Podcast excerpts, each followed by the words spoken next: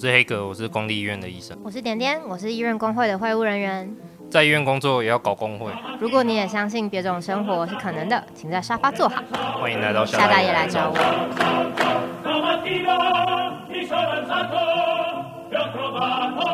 欢迎来到夏大爷来找我。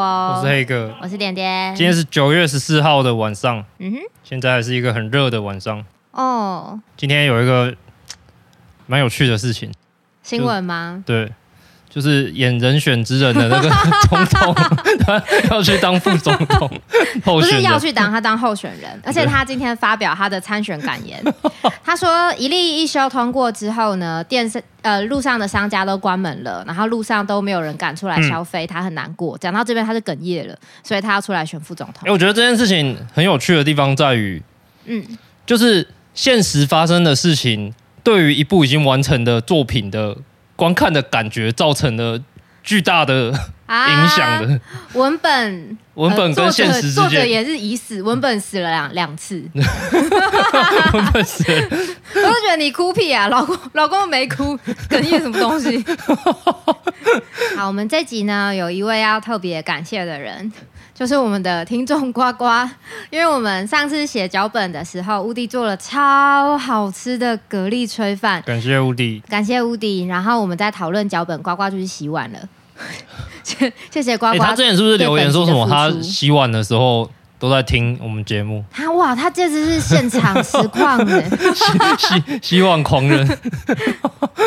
好，那我们有一位。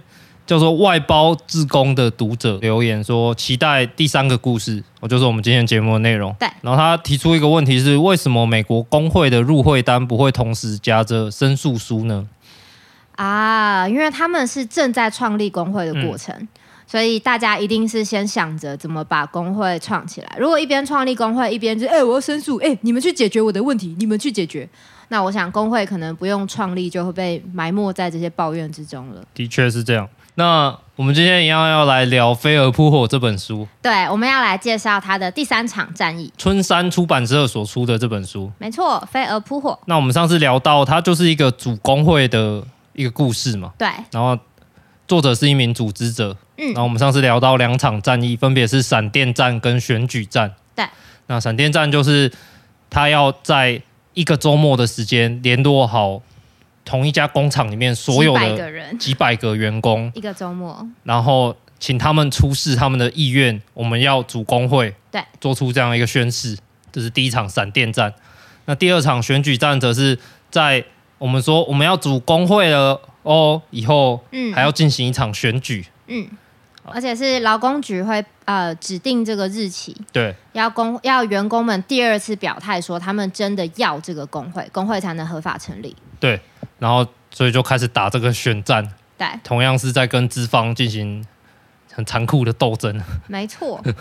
那我们今天想要聊聊第三场战役。嗯、OK，就是他们的空战。对，空战。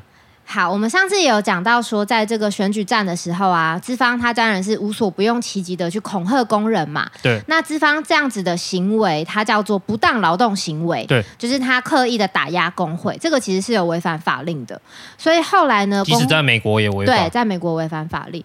所以后来工会呢，就和资方进入这个和这个索迪斯企业他们的资方进入了一个法律的战争。嗯嗯嗯嗯，那大家知道法律战其实就是无限的等待。好，我们可能会需要出庭啊，我们要呃要陈述，但是陈述之后就是等等等等等等法官有结果。没错，在等待的等待的时候呢，工会也绝对不会闲下来，哦、所以他们开启了另外一条战线，就是我们今天要讲的空战。空战。对。那这个空战到底是怎么回事呢？嗯哼，上次讲到我们的两位主角黛西跟阿尔玛。嗯，黛西是工会的组织者嘛，嗯、阿尔玛是洗衣厂的工人。那阿尔玛他工作的这个洗衣厂隶属一个叫做索迪斯的跨国企业。索迪斯公司。索迪斯公司，它嗯，它的类型是综合服务业哈，嗯、就它除了清洗医院的的被单、病人服之外，它也会去清洗饭店的毛巾、餐厅的布巾，也有做保全、做垃圾清运，嗯、或者是做美食地下街等等，算是一个服务。业的巨兽吧，那这样子的服务业巨兽不止索迪斯，美国总共有三嗯三个大的这样的综合服务业公司，嗯、就简称三巨头。嗯哼。所以黛西的工会他们开始要针对这个索迪斯企业来行动的时候，另外两个巨头就开心了，哦、就觉得哎、哦欸、好、哦，你们去攻击他，那我就可以赚钱。嗯嗯，嗯。好，那。呃，工会为了避免这个状况发生，他们就会一次性的攻击这三间公司。哦，所以是要怎么攻击？就是成立一个在全美各地都成立工会，同时对这三家公司施加压力吗？这也太太困难了吧？工会秘书没有那么多人手哎，需要一万个黛西的。对，所以所以这个叫做空战，因为他们做的是公众压力的斗争，嗯，公众压力运动。好、嗯，他们我们不可能去对数以万计的劳工一一做家访，我们要换一个做法。嗯，嗯，所以呃，公众压力斗争，它的意思就是透过公共舆论来造成资本家的压力。或者是透过公共舆论来向政府施压，再由政府去向资本家施压，来达到工会的诉求。嗯，好，那所以相对应于我们上一集讲的闪电战啊，就是你要去家访啊，你要在工厂里面停工啊，这种拳拳到肉、厮杀你死我活的这种肉搏、嗯、肉搏战，相对于这个所谓的公共压力运动，就是在空中打的一个战争。原来如此，这样子的话，要用什么方式来开启空战呢？OK，既然我们现在行动的目标对象是公众嘛，嗯、而不是工人哦，是公众，那就要以进入公众的视野为最首要的考量。原来如此。哦，所以比如说有些大学里面有美食街，然后有一些美美食街就是那个索迪斯企业开的，嗯，工会就会去学校里面发传单，发给发给学生哦，就说，哎，你知道提供给你食物的工人他们薪水有多低吗？哦、可恶的索迪斯企业。然后学生就会觉得很不爽，觉得说，嗯，对，我们不要吃来自这么邪恶企业的东西。那幸运的话，就会有一小群学生跟着工会一起去找学校，跑去找校长说，哎，我们不要把美食街外包给邪恶的索迪斯啦，我们把它外包给有成立工会的企业，好吗？原来如此。好像这样就是一个典型的空战的打法。嗯嗯嗯嗯，那就像是那个故事一开头，嗯，黛西她不是在酒吧工作嘛，就是运动伤害，然后躲去当 bartender 这样。那她希望把酒吧的餐巾交给有工会的洗衣厂来清洗一样。嗯嗯，好，在学校也可以发动类似的的的活动。好，那简单讲就是说，工会他想要用一般民众对企业的印象啊，或者是消费者的道德压力啊，或者是上下游厂商的压力，这种方式来对企业施压。哦，有点像是抵制顶薪的黑油的感觉，对，有点像这个消费者运动。嗯。那这个时候，因为他们在打法律战嘛，他们在打官司，对，所以他们同时已经没有肉搏战了。那那那些原本联署成立工会的这些工人呢？他们、嗯、他们去哪里？他们在空战中的角色会是什么？OK，一方面是工人都还在上班，对，好，然后工会其实也，工会其实定期都还是有和工人开会，确定他们在工厂里面的状况，嗯嗯嗯。但是在空战里面呢，工人的角色就会比较是一种精神象征哦，哦，精神象征。所以当工会决定要发动这个公众压力运动。之后呢，工会的高层就立刻打电话给阿尔玛。哦，因为阿尔玛是这个洗衣厂的抗争里面的非常英雄的，他是一个英雄，嗯嗯。然后阿尔玛工作的这个洗衣厂，它是一个工会的关键案例。哦，因为有巨大恶劣的不当劳动行为，对对，然后巨大恶劣的劳动条件与工作环境等等。对，就工会他们想要用阿尔玛这个案例来证明说，嗯、就是这个邪恶的综合服务业三巨头，他们运真的很邪恶。对，他们运作的基础，邪恶公司的运作基础就是压低工人的的薪资，然后压打压工会的活动这样子。那工会就安排了阿尔玛去各地演讲，演讲。对，然后就搭飞机飞来飞去演讲。搭 阿尔玛第一次搭飞机，然后黛西就跟着阿尔玛搭飞机飞来飞去演讲。所以就是坐飞机到处去演讲，跟原本是在工厂内跟主管直接对干。对，这样比起来的确是空战。啊，飞来飞去，对啊，在空中飞来飞去。不过这样演讲真的会造成直接的改变吗？工人的劳动条件会改善吗？或是说公司对工会的打压会减轻吗？嗯。一系列的空战行动之后啊，邪恶的索迪斯企业他们的公司高层是真的有点觉得不堪其扰啊，哦、真的是有一些效果。好像有人一直在背后戳你的那个什么脚趾头 之之之类的，就觉得啊很烦呐。我们企业还是需要一点点形象的，好不好？虽然只是拿那个叉子这样一直戳，但是久了还是很烦。真的就是看看力道，嗯嗯。那所以后来索迪斯的高层他们就打电话去那个阿尔玛工作的那个洗衣厂。哦，嘿，真的有公司高层哦，哦一声令下就要求洗衣厂停止对工会的上诉。对，他们是法律，刚说同时在打法律战嘛，嗯、哼哼。原本公司要在上诉，嗯、高层就说不准再上诉了，哦，很难看。对，就刚刚讲的那个不当劳动行为的法律战，就索迪斯的高层要基层去放弃这个法律的战场，但是。但是作为交换条件，好，他们对工会下了另外一道战帖，另外一道战帖，另外一道战。所以其实他他也不是说直接我投降了，他没有这么好搞定啦。他是用用一个东西想要去换另外一个东西。但我们不会在这边告诉大家那个战帖是什么，自己去买 书，对 去买书。接下来的内容就请大家自己去看书了。嗯，好，那我们一样来战略分析一下这场空战。嗯，一样有点点。作为点评，点点点评。好，那这个空战里面，我们会看到第一个做法，可能就是针对跨国的大企业。其实他们不止在美国嘛，他们是很好几国串联，然后在各国都发动游行啊、集会啊、抗议，甚至集体诉讼。对，这种做法，你觉得是一个好的做法吗？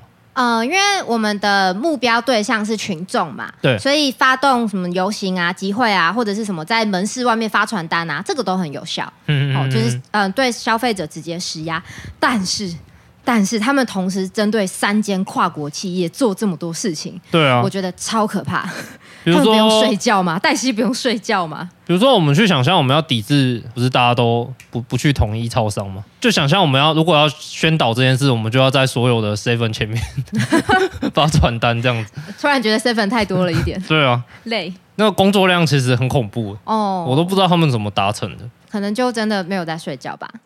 那再来下一个做法是，呃，去找这些公司的客户。其实刚刚有讲到一点啊，嗯、使用这些外包服务的，比如说学校啊，然后跟学生运动合作，嗯、然后去呃，请校长不要跟这种邪恶的公司一起合作。你这样子就是在间接打压劳工。嗯、这做法你也有类似的经验，对不对？哦、呃，有，我们以前在学校也是，嗯、呃，因为有清洁工，就学校有清洁工嘛，然后清洁工是受雇于外包公司，嗯、然后那外包公司也是就是有点坏，所应该所有的外包公司都有点坏，这个制度很坏，那间没有退坏。好，Anyway，我们也是直接去找学校谈判，比跟外包公司谈判有效。就对外包公司来说，你这些学生啊，我插笑你哦，但是对学校来说，嗯、呃，学生就是在那边吵闹是会有一些压力的。原来如此，对，所以你你们有成功吗？嗯嗯，有成功的也有失败的。原来如此。嗯，在学校的门口真的开了一些记者会，所以他可能是一个不错的做法，可以试试看的做法。我自己是没有那么喜欢，他有他有效，但是我没有那么喜欢，因为我们这个行动的逻辑就是把我们的成行动的成败压在。学校爱不爱面子这件事情上，哦、学校爱面子，他就会去解决外包商。哦、学校如果没差的话，就没差啊！我为什么行动的关键是由学校的良心决定的？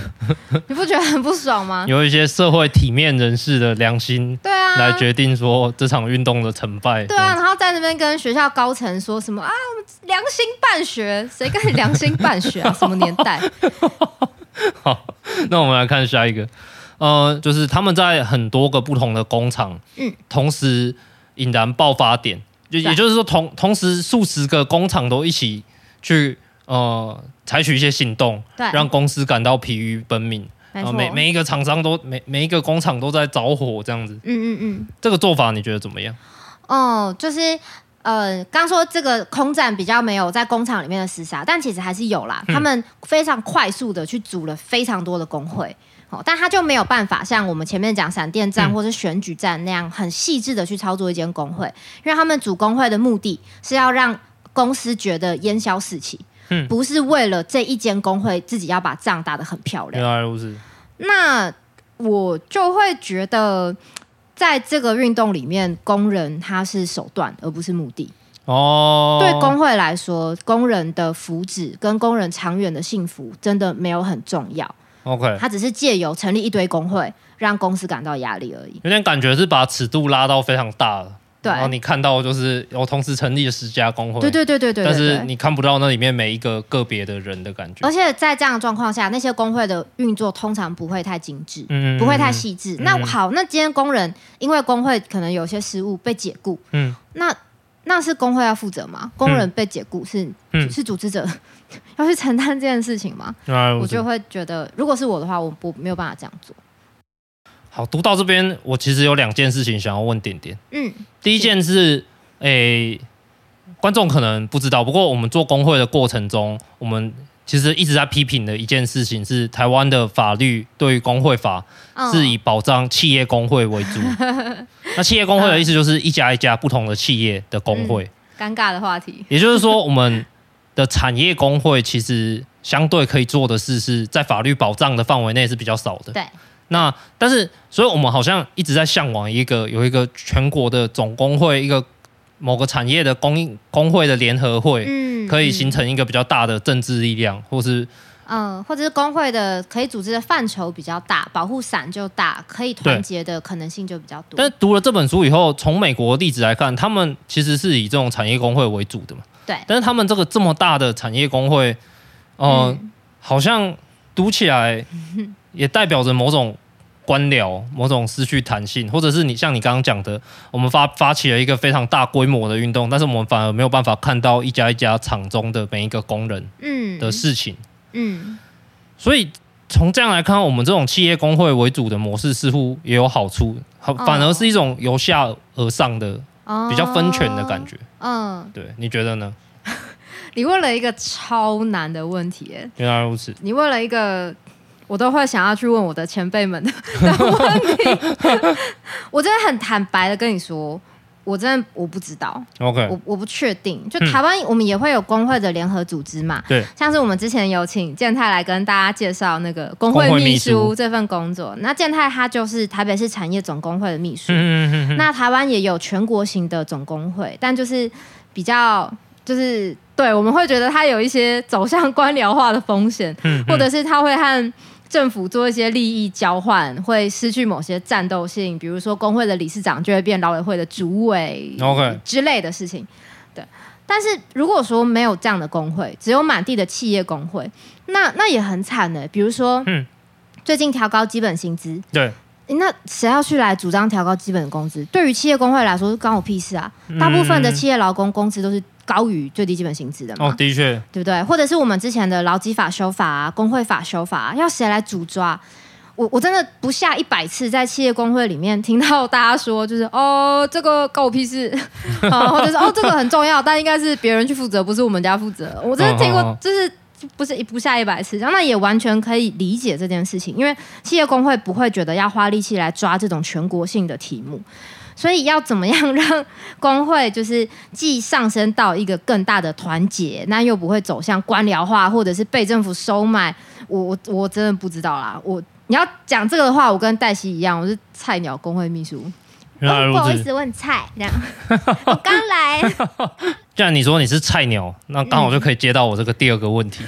好好哦，因为它是一个菜鸟升上去升官的问题。嗯。就是我们刚才讲空战嘛，嗯，然后在空战的过程中，其实黛西他也逐渐的有点像升官吧，嗯，对，他从一开始是一个他在闪闪电战里面，他是一家一家去拜访一个一个的工人，面对面的一个一个人说明工会到底是什么，对，然后他在空战里面慢慢的变成一个在更更大的工会联合会里面的有点像是管理阶级的人物，嗯，然后他开始跟一些。穿西装打领带的 周旋啊，协商啊，策略联合啊，施压。对，然后很明显，在他的书写里面，在这个升官的过程中，他感到的是很抽离跟痛苦的。嗯嗯。那我看的时候，其实我想到的是，点点的人生轨迹，应该也会面临这样的抉择吧。从非常肉搏的地面战，嗯，就像你现在在我们医院做的这些事情，然后慢慢升级到更大规模的，着眼于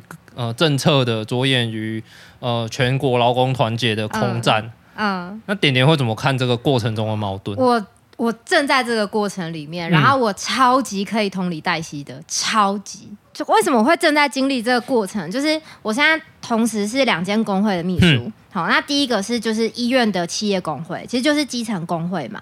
那真的跟前面闪电战那个选举战一样，都是拳拳到肉的肉搏战，肉搏战。然后嗯，要很常跟资方厮厮杀，然后工作的主要内容之一就是跟基层工人对话。嗯，好，然后呃，有些基层工人。蛮多基层工人讲话很没有逻辑，嗯嗯，然后我要在他们没有逻辑但是很有力量的话语里面去找出他们到底想要表达什么，嗯，把那个力量放大这样子，然后把那个抱怨剔除掉，然后呃，就是肉搏战，这个就是跟基层混在一起。但是我的另外一个工作是呃呃工会的联盟，嗯，然后这是一个两年前才成立的新的组织，也算是你一手催生的组织，呃。对对对啦，好害羞，不要在这边讲这个害羞。好，就是嗯、呃，在这个工会的联盟里面呢、啊，因为它是全国的工会的联盟，所以我们一定打的是全国政策的问题。嗯，好，我们既然是对全国政策，就一定会无可避免的有拜会官员的行程，然后拜会什么立委啊，然后开各种哇啦哇啦会议啊，一些穿西装打领带的穿，然后不能乱讲话啊。嗯、就是我在医院工会里面，我每天都讲好多的脏话。嗯，但是进了立法院去什么行政院什么监察院，就是就是要优雅，我会穿素 T 恤，上面都不会有恐龙图案或是猫咪的图案，这样，然后装逼，开口闭口都是论述，嗯嗯，然后开会的时候正襟危坐，假装自己是一个举止得宜的人。嗯，好，那我觉得为了我们渴望的目的，比如说政策要改善，嗯，我可以忍耐。我可以忍耐，但是我其实会很害怕离开基层这件事情。如果今天我们都是一直在跟穿西装人开会，然后呃谈一些论述，我觉得对我来说很像鱼离开了水一样。因为工会的力量其实是来自工人的献身，还有工人的勇气嘛，就是基层的这个斗争的精神，它才是工会真正的核心。原来如此。对，工会的力量绝对不是来自穿西装的官员对我们的认可。我我我不要那样的东西。对，对，所以我觉得你这样也解释了说，为什么黛西在这个过程中，他可以他感到这么抽离，这么痛苦。对。而且他他这真的是鱼离开了水的感觉。对，好，就这书尤其如果黛西的休息时间都在喝酒跟嗑药的话，跟打炮，我真的不相信他很喜欢跟官员开会，不可能。好，那以上就是我们想要介绍给大家的这三场战役，嗯，以及我们对这场三场战役的分析，嗯，点点的点评。不知道各位工会的前辈、同辈、晚辈们有没有遇过类似的情况？如果是你们，会怎么做呢？嗯，会怎么做呢？好，接下来我们想要来聊聊这本书里面有一个黛西一直重复诉说的一个支线故事。嗯，很有趣，它是关于性别的斗争。对，这个是克拉拉的故事。克拉拉，那克拉拉她给黛西带来了一种精神的力量。嗯，但是她也很神秘。然后我们想要来聊一下克拉拉。那这个镜头会从阿尔玛的洗衣工厂转开。我们回到一百年前，来到一九一零年的纽约。哦，大家感受一下一九一零年的纽约。克拉拉和当时成衣工厂工人罢工的故事。对，成衣工厂呢，就是制造衣服的地方嘛，嗯、就是类似纺织厂这一种。对。那纺织厂里面大部分的员工也是女生。好，但一百年前的美国的工会，嗯，是由男性所主导的，对，好，所以可以想象，呃，对，所以工会的主导者是男性，但是工会的绝大多数的会员是女性，那 男性的主导工会的这些领袖们呢，他们就很难，他们就认为女工是很难组织的。嗯，然后罢工的时候很难坚持到底，然后女生的体力比较差等等，就是一些刻板印象。嗯，女人是靠不住的士兵，会贪图一分钱的加薪而当公贼破坏罢工，只要一找到丈夫就会离开工会。我觉得超荒谬。总而言之呢，书里面书里面提到一个有名的场面，好，是一场两万人的抗争。嗯。是在一群愤怒的工人的集会，两万人，两万人，好，两万人。在工人的集会里面，男性的工会领领袖他们评估情势，说，哎，这个时候该喊停了，哦，可能是开始要协商或者是怎么样，所以这些有头有脸的工会领袖就纷纷呼吁，哦，此时不宜罢工，我们应该再想想，然后去劝阻愤怒的工人，呃，顾全大局，顾全大局，嗯。这时候呢，一位娇小的二十三岁的女性，她突然跳到台上，然后直接开喊说：“我对空谈已经失去耐性了，因为你们描绘的一切都是我们在受苦。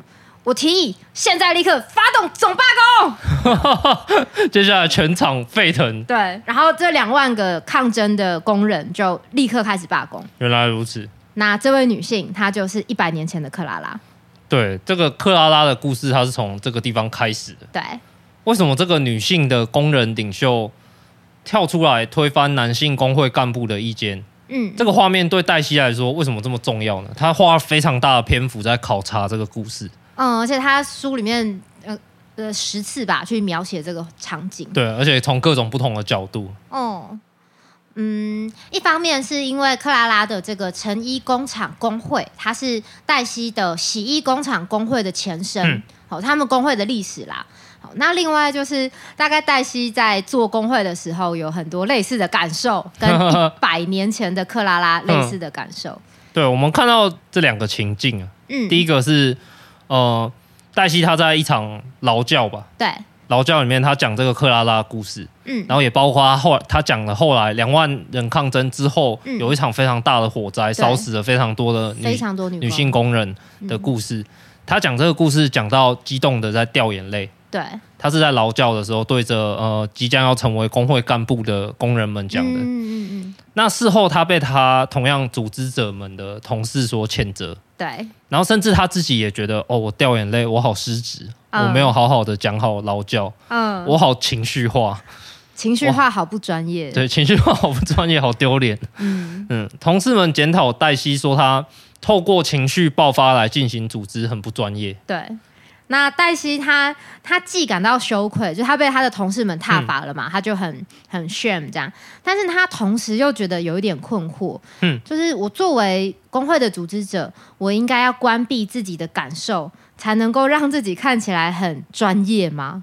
嗯哼，这里面好像就有一个性别形象的张力嘛。对，那种理性的、专业的、刚毅的、很雄性的形象，跟善感的、嗯，情绪的、比较阴性的形象的对比，或者是我们嗯怎么掌握语言去和别人互动，这绝对是一个性别的议题。嗯，好，那黛西她经历的另外一个情境呢，嗯、也很性别。